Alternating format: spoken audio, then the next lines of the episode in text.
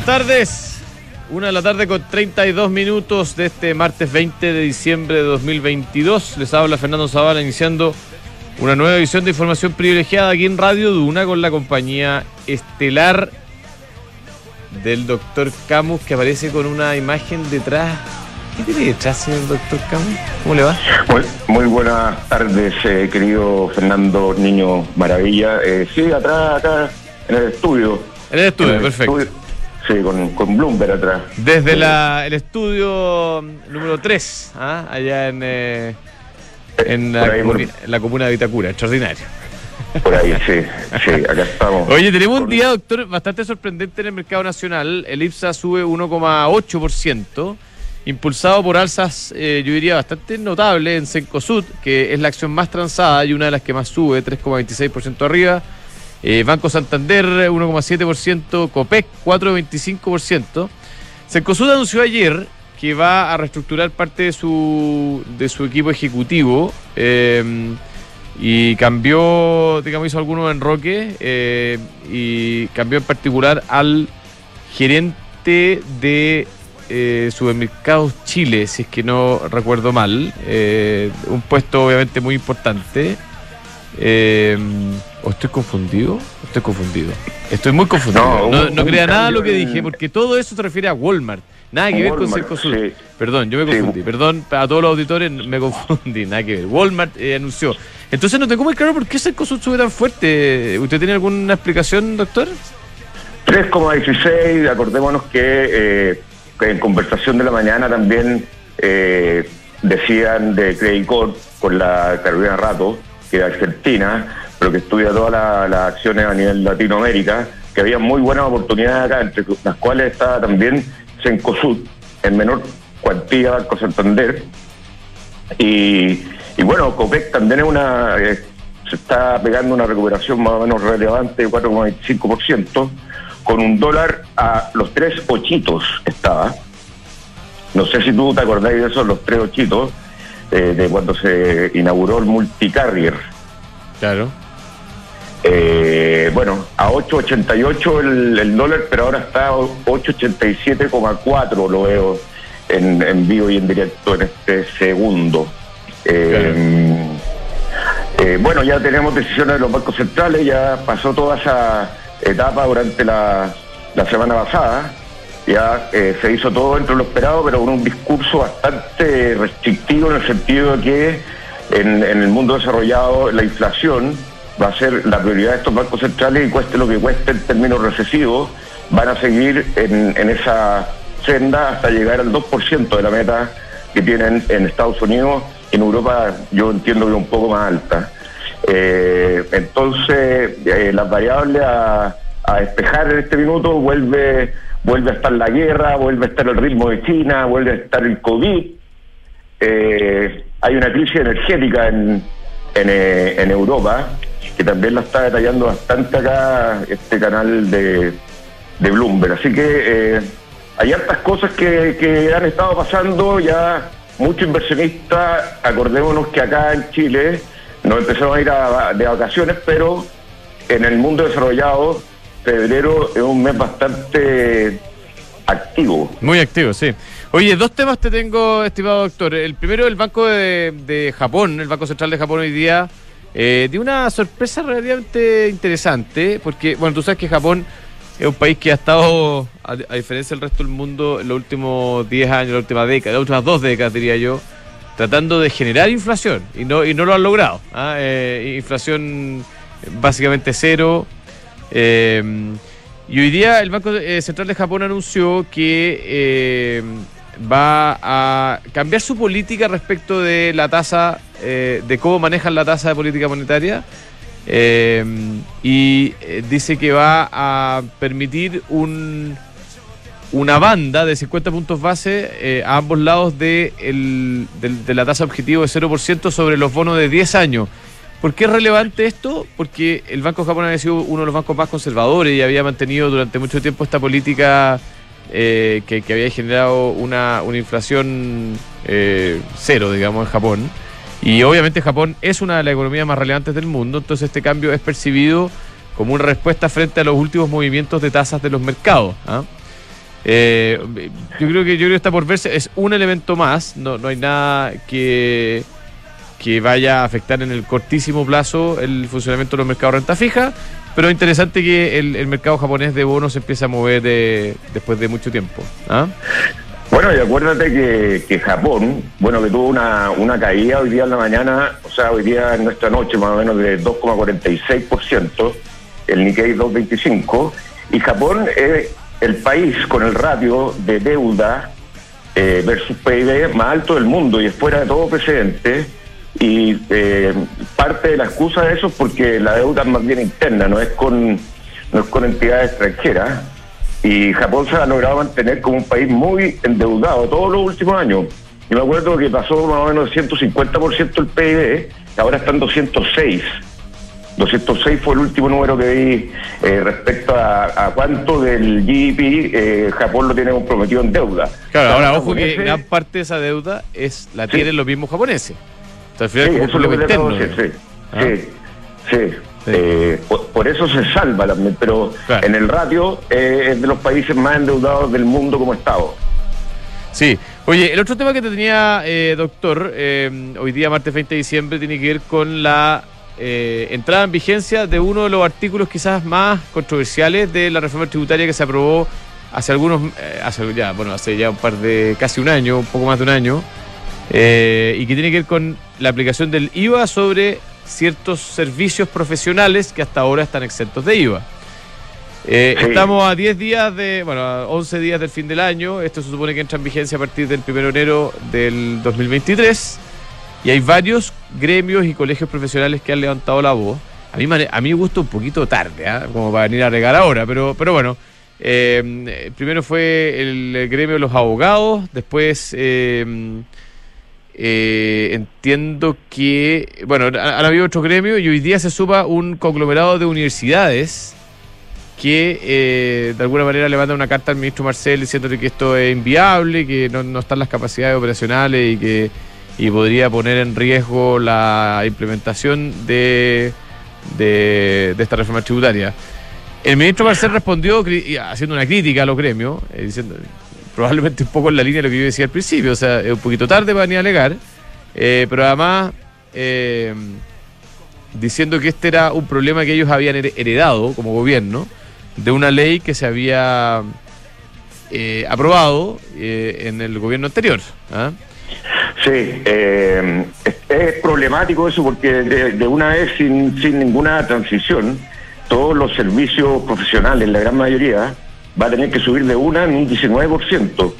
Y esa subida, eh, a veces el, IVA es un puesto al valor agregado que se netea con los costos que uno tiene, pero la gran mayoría de los costos de servicios profesionales no descuentan tanto IVA porque son eh, recursos humanos en general.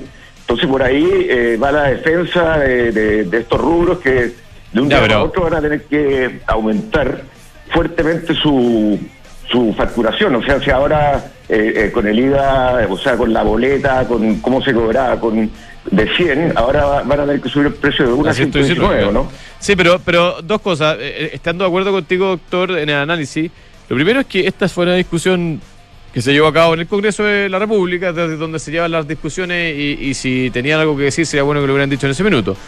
Y lo segundo es que eh, existen, si tú realmente tienes una sociedad que solo presta un servicio profesional, la ley misma contempla la exención para las sociedades de personas que presten, eh, eh, digamos, servicios profesionales. Entonces, yo creo que hay algunos matices. ¿ah? probablemente, claro, un Big Bang no es lo más cómodo. vamos a ver quién que termina esta discusión entre el Ministerio de Hacienda y, y los gremios. Oye, te propongo, doctor, que, vayamos a nuestro pantallazo, que ya está en línea. Ya. Cristian Araya, estratega de Charter Finance Group. Don Cristian, ¿cómo le va? Muy buenas tardes. Hola, ¿qué tal? ¿Cómo están ustedes? Muy buenas tardes. ¿Cómo está la cosa? Hola, Cristian. Eh, ¿Cómo estás, señor? Eh, mira, yo te diría que este minuto Chile está algo desacoplado de cómo está funcionando la bolsa afuera. Afuera tenemos retorno más bien de orden negativo, un menos 0,18, está rentando hoy día el Standard por 500 y el Nasdaq eh, un menos 0,27. El Dow está básicamente plano con un 0,07 arriba. En el caso del IPSA, bueno, estamos un 1,81 arriba, donde claramente yo creo que el sector eh, commodity ex Soki Ah, yo diría que está en terreno bastante positivo. Por ahí Copec está subiendo un 4%, CAP está subiendo un 3,7% y eventualmente CMPC está subiendo un 3% también.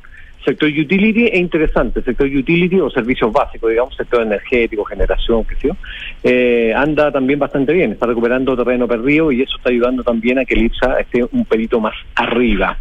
El tipo de cambio está en niveles de 8,87, más o menos, eh, muy técnico el tipo de cambio. Eh, probablemente yo diría que si uno solamente ve el gráfico, quizás sea, eh, sea, sea más una posición para, para tomar una posición más vendedora, diría yo, dado que está testeando el promedio móvil del último 200 días, que es solo 889.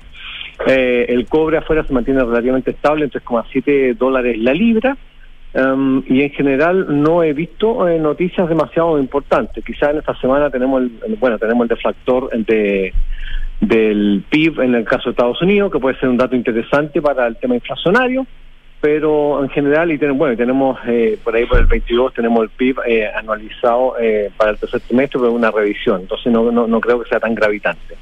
Oye, Cristian, eh, comentábamos al, inicio de, eh, una subida fuerte de Sencosud. ¿Hay alguna noticia que no solo se nos haya escapado que esté moviendo la acción de Sencosud eh, de manera tan significativa? Mira, yo en verdad no tengo noticias como gravitantes por el mm. minuto, pero no no no no hay ninguna ningún tema como así que uno diga no sé algún dividendo o alguna alguna fusión, alguna compra o algo por el estilo no no lo veo, o por lo menos no a simple vista. Así que estoy, estoy igual que ustedes, en verdad. Oye, lo que pasa también ahí es que eh, el Boespa de Brasil está bastante positivo también acá en Latinoamérica, subiendo un 2,4% casi. Bueno, y el, el Merval, que es chico todavía, está subiendo un 1 también. Mm, por eso puede ser. Así que, eh, bueno, así es. Eh, bueno, el Boespa está un 2,20 arriba, efectivamente. Yo te diría que por ahí quizás... Eh, el alza en Petrobras está liderando un poquito el, el, eh, el, alza en la compañía. De hecho, el ADR de Petro, de Petro eh, está eh, subiendo un 4% por segunda jornada consecutiva. Um, ya lleva acumulado en estos dos días casi un, un, un 7,5%. Eso, eso Excelente. un pelito. Don Cristian Araya, muchas gracias. Un abrazo. Cuídense mucho. Adiós. Bueno, eh, me faltó comentar ahí, eh, eh, Fernando, que, que, el yen japonés con esta movida del Banco de Japón se está apreciando un 4%. O sea, el yen versus el dólar está a 131,21. Eh, cayendo un 4, o sea, la caída implica que se está apreciando la moneda japonesa. Claro. Correcto. Oye, bueno, deja atrás las dudas e invierte a ojos cerrados en una inmobiliaria con más de 45 años de trayectoria como Almagro. Encuentra todos los proyectos de inversión en almagro.cl slash espacio y.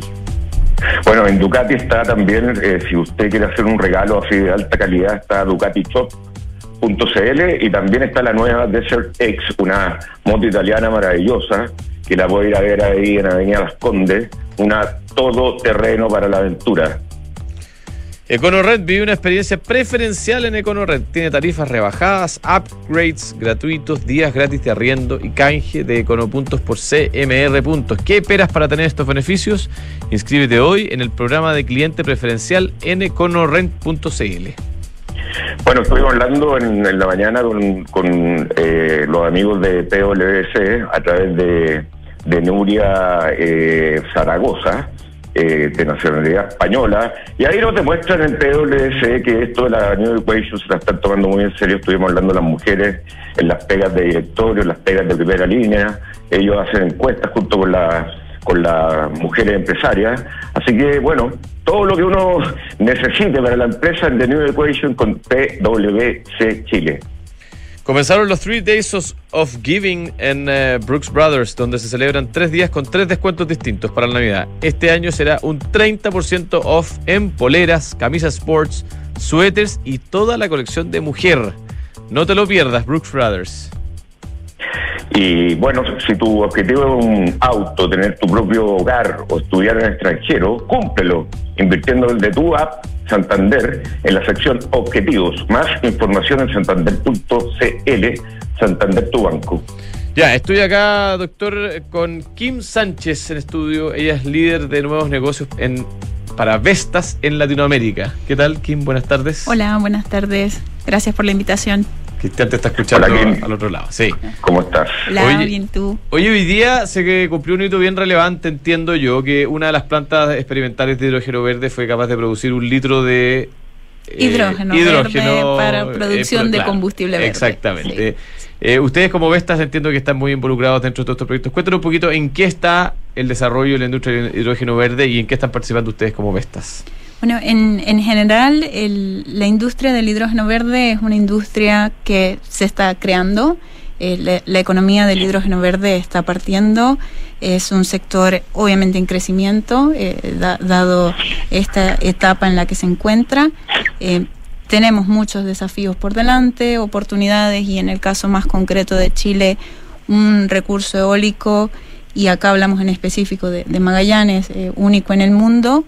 Y como Vestas eh, estamos trabajando en acompañar a nuestros clientes en los desafíos tecnológicos, eh, levantando también cuáles son los desafíos que vemos en términos de regulación y pensando no solamente en la producción de hidrógeno como tal, sino también en, la regulación que necesitamos para avanzar con la velocidad que instalar un parque eólico de los tamaños que estamos hablando eh, necesita. Y por otro lado, también queremos ser un actor relevante y, creemos que lo podemos ser por todas nuestras capacidades técnicas en lo que es la integración tecnológica de la generación de energía eléctrica con la generación del hidrógeno. Oye, una pregunta quizá un poco específica, pero acordémonos que, en Chile la, la benzina en sí, el combustible normal, es súper caro porque tiene una cantidad de impuestos más o menos relevante. Cada, cada, cada litro de, benzina, eh, menos en el diésel, que, que el impuesto es más bajo. Pero la pregunta va por el lado de que cómo se compara el costo-rendimiento del hidrógeno verde versus la eficiencia y rendimiento de lo, de lo tradicional. Y, y también, como dos preguntas en una, también sé que la capacidad instalada, eh, por ejemplo, los autos más nuevos, van a ser capaces de ser transformados desde benzina a, a hidrógeno verde. Claro. Eh, voy primero al tema de, la eficiencia que, comentabas, ¿no? Eh, la eficiencia del hidrógeno como tal es, mucho más alta eh, por sus propias eh, características químicas, ¿no? En términos de densidad energética. Entonces, em, dependiendo del auto, puedes estar hablando de un rendimiento de 8 o 11 kilómetros el litro. En el caso del hidrógeno, con 10 kilos eh, eventualmente podrías estar haciendo 50 eh, kilómetros y no más. Eh, y de hecho en, el caso de, del parque automotor como tal en, en Chile, tendría que chequearlo, pero entiendo todavía no tenemos un auto comercial que se haya vendido que fue fabricado con, con un tanque de hidrógeno. Sí lo tenemos en Europa, eh, y hay unos fabricantes muy conocidos que ya tienen un auto, tienen camiones. Em, en Chile todavía no, no tenemos eh, autos particulares que, que funcionen con hidrógeno, pero sí hay una oportunidad de electrificación de vehículos en el, en el espacio al que la batería eléctrica no puede llegar por la propia operatividad del vehículo. Entonces ahí es donde el hidrógeno va a tener su espacio. En términos de, del combustible, eh, el hidrógeno verde y, la producción de combustibles verdes para Chile representan una oportunidad de independencia energética. Eh, y eso es, eh, es una de las lecciones que nos deja también la situación en Europa, entre Ucrania y Rusia, de cuán importante es la, la independencia energética de los países. Oye, tú comentabas, Kim, eh, anteriormente que ustedes también están involucrados en el diseño de la regulación que tiene que tener este mercado. ¿Cuáles son las claves acá, en base a lo que ustedes han analizado del resto del mundo, para que esta industria florezca y se desarrolle en nuestro país? Más que en, el diseño como tal, nosotros creemos que hay condiciones que con la regulación hoy día, y pensando más en, en concreto y a lo mejor en específico en lo que es el parque eólico que hace como la materia prima para la producción del hidrógeno, ahí la regulación que tenemos eh, hoy día presenta unos desafíos. Entonces, desde ese es el punto de partida que estamos considerando para levantar cuáles son los ajustes que en nuestra experiencia, ejecutando todos los proyectos que hemos hecho en Chile, eh, vemos pueden ser eh, de cierta forma un cuello de botella para los ratios y la velocidad que los proyectos eh, demandan en, términos de su instalación.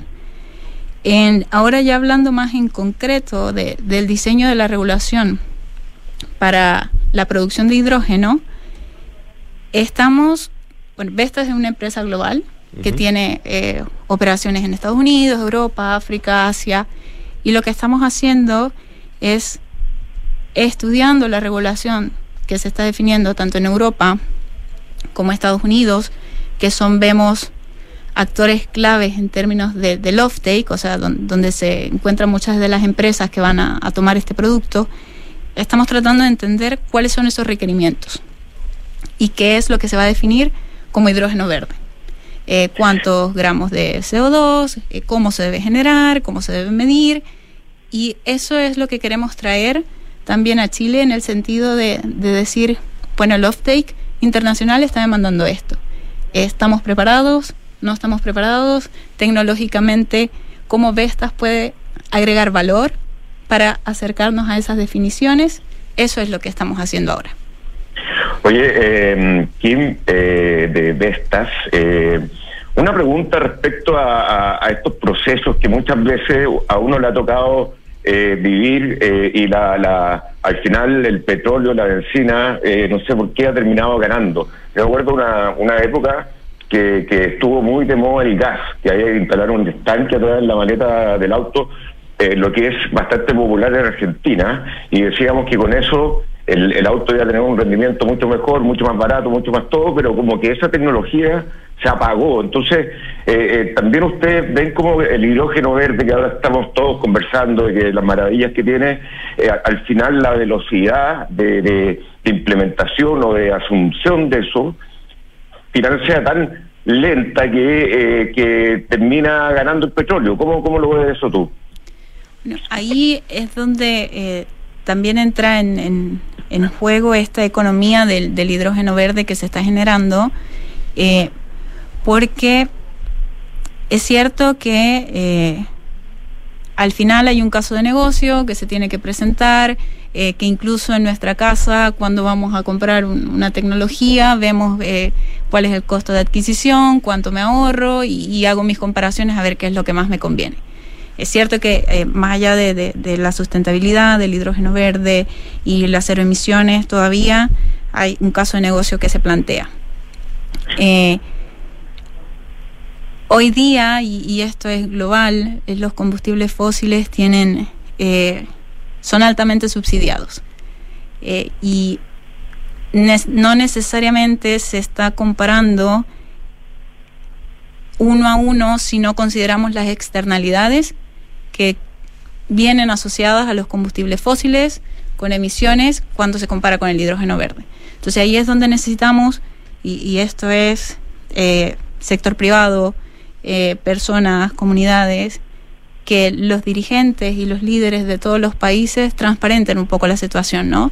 ¿Por qué debemos seguir subsidiando eh, combustibles fósiles que tienen externalidades negativas cuando hay una alternativa a la cual podemos ir transicionando que no, en el largo plazo implique mejor calidad de vida para todos? ¿Quién subsidia los combustibles fósiles? Como que me confundía ahí en, general, todas las medidas de, subsidio son paquetes eh, que definen eh, los países eh, y va a depender de, bueno, si el país es importador, exportador, cuál es el paquete de medidas, pero al final esto viene subsidiado de, de parte de autoridades. En Chile se llama MEPCO, estimado doctor, y no es un subsidio, sino que es un estabilizador, pero también tiene elementos de subsidio. Oye, eh, además de, la exención del impuesto al diésel a algunos sectores. Kim, muchas gracias. Eh, esperemos que esto se desarrolle y vamos a ir conversando de todas maneras. Muchas gracias a ustedes por la invitación. Gracias. Kim Sánchez, líder de nuevos negocios para Vestas en Latinoamérica, en particular los temas relacionados a hidrógeno verde. Muy interesante. Oye, y muy interesante el catálogo de regalos que tiene el mundo del vino, que puede ser la solución perfecta para tus regalos más importantes. Hay vinos, licores, accesorios y una amplia selección de whiskies. Visítalos en bueno, el mundo del vino es un mundo de pasión por el vino. Tiene tiendas en varios lugares y además está el mundo del vino en página web. Bueno, y Mercado Libre con Mercado Pago, eh, la fintech más grande de Latinoamérica. Cada día vemos más la importancia de las fintech. Va a salir una ley fintech con su propio reglamento. Y eh, Mercado Libre está ahí para facilitar todo lo que es eh, cobro en tu negocio o cobrar con un link de pago. Oye, sí, me había saltado Santander. Si tu objetivo es tener un auto, una casa o estudiar en el extranjero, cúmplelo invirtiendo desde tu app Santander en la sección Objetivos. Más información en santander.cl Santander, tu banco. Book un software integral de gestión de personas que te permite llevar la felicidad de tus de la gente que trabaja contigo al siguiente nivel, automatizando todos los procesos administrativos en una misma plataforma. Suma de la experiencia Book, belargauk.cl.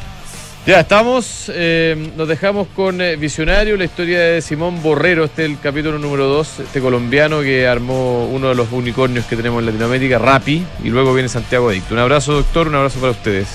Igualmente, chao, gracias.